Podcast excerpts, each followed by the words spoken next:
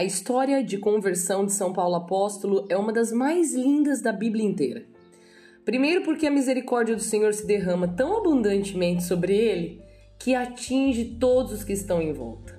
Quando se converte qualquer pecador, quando qualquer uma das ovelhas é encontrada, é grande a festa aqui na terra e muito mais lá no céu. Mas, quando um assassino se converte, a mensagem que recebemos do alto é mais do que alegria, a mensagem é: tudo é possível.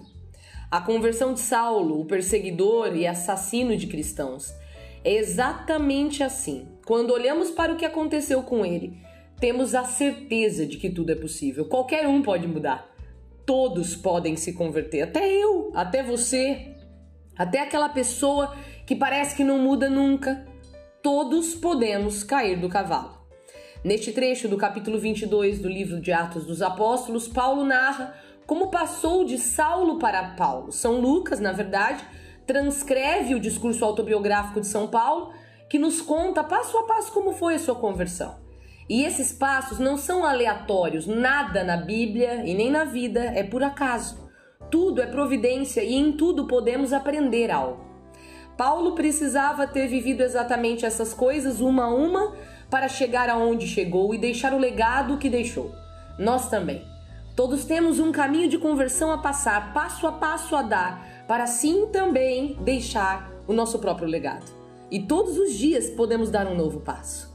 Qual será o nosso passo de conversão hoje? Passo número um de Saulo: cair do cavalo. Era preciso cair do cavalo. Sim, Saulo galopava imponente naquele cavalo, passando pela Grécia toda.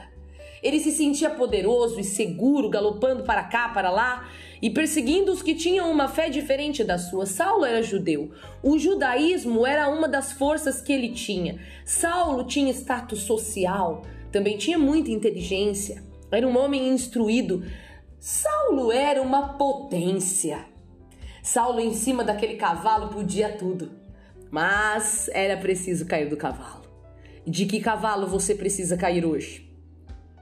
Pode ser que você pense que sabe tudo, que está certo em tudo, que domina tudo, mas o Senhor vai precisar te derrubar daí deste lugar, desse cavalinho aí, para você enxergar que a vida é diferente aqui de baixo. Pode ser que você esteja seguro aí, mas essa segurança é falsa, como era de Saulo. O Senhor vai te mostrar que é na fraqueza que você se sentirá realmente forte e que tudo você pode nele, com ele, por ele. Cair do cavalo faz parte. Depois de cair do cavalo, vem o passo número dois: ficar cego. A luz era tanta quando Saulo caiu ali do, do cavalo que ele não poderia enxergar mais nada. Tamanha era a luz que atingiu os seus olhos. Para os que estão nas trevas, a luz realmente incomoda. A luz incomoda e de repente não enxergamos mais nada. Sabe aquela sensação que temos quando saímos no sol e voltamos para dentro de casa?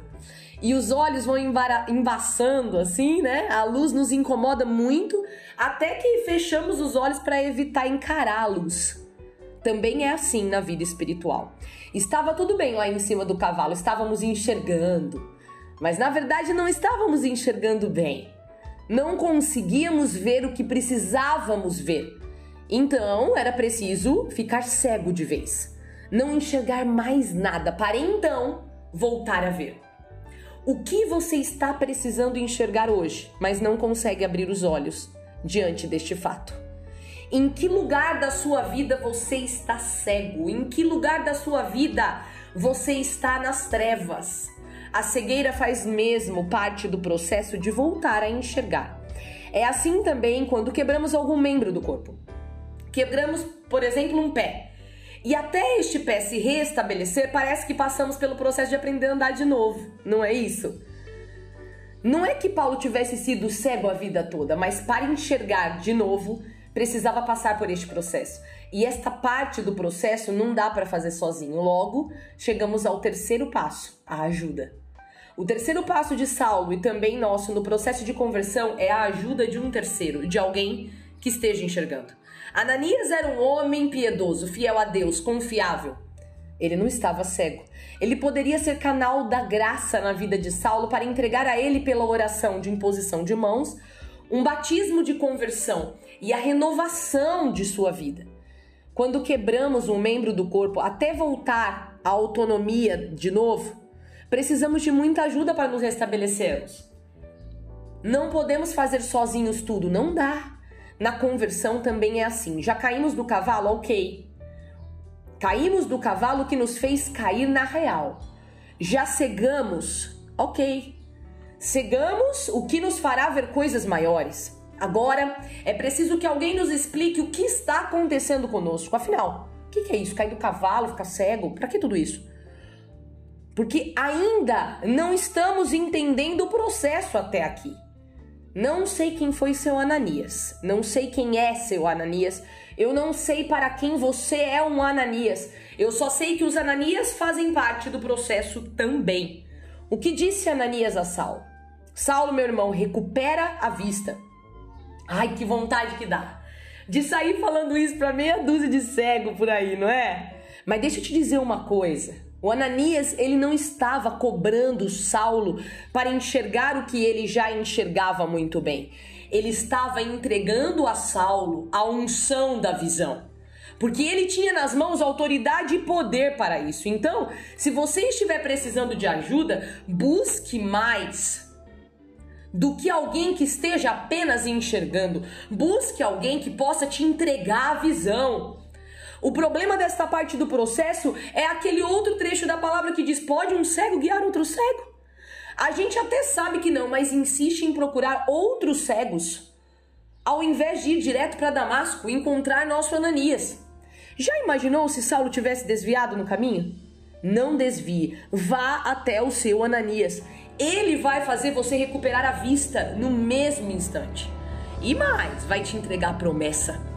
Tem pessoas que nos mantêm cegos. E tem os Ananias, que além de nos fazer enxergar de novo, nos entregam uma nova vida. Precisar do Ananias faz parte. E recomeçar também. Depois de ouvir tudo aquilo e entendendo o que estava acontecendo, o que Saulo tinha a fazer? Recomeçar. Voltar a viver mas não na velha vida mais. Ele precisava de uma nova vida, vida de batizado, vida de convertido, vida de quem estava entendendo o caminho, a verdade, vida de quem se encontrou e encontrou a própria vida. O quarto passo é levantar e ir, é assumir o id, que também é para todos, não apenas para Saulo. Muita gente cai do cavalo, fica cega, acha ajuda e até enxerga tudo o que precisa enxergar, mas não faz absolutamente nada com isso. Desperdiçar a visão é triste demais. Quem não enxergou nem será cobrado, lembra? Mas os que enxergaram e conhecem a verdade, o caminho, a nova vida, serão cobrados sim. O que você precisa fazer com essa visão que você teve, meu irmão? Ananias já fez a parte dele, agora é com você. E quando você levantar do seu batismo, quando você se levantar com a força do seu batismo, como diz a belíssima oração de São Patrício, hoje eu me levanto com a força do batismo de Cristo. Daí você estará pronto para o quinto passo. O quinto passo da conversão de Saulo foi assumir uma nova identidade. Naquela época eles trocavam de nome. Religiosos no mundo inteiro ainda fazem isso quando professam votos. É um sinal de que aquela pessoa de antes deixou de existir. Saulo passou a ser Paulo. Mesmo sem mudar de nome, quem você precisa passar a ser? Quem você precisa se tornar? No seu processo de conversão, o que você precisa deixar para trás da sua identidade, o que você precisa largar e o que você precisa assumir. O novo homem que a gente ama, chamado Paulo, deixou para trás um Saulo assassino, perseguidor, arrogante, prepotente, um homem que vivia na mentira, como todos nós. Todos precisamos deixar o nosso Saulo, o nosso velho homem, a nossa velha mulher, assumindo a nova identidade de escolhido, de escolhida, de chamada por Deus. Trocar de identidade, meu irmão, faz parte. E aí? Onde você está no seu processo de conversão? Celebramos no dia 25 do 1, todo 25 do 1, a conversão de Paulo Apóstolo, mas precisamos também celebrar a nossa conversão. Caiu do cavalo já? Ficou cego? Achou Ananias? Levantou? Mudou de identidade? Escolha um passo E não deixe para amanhã. O tempo favorável é sempre hoje.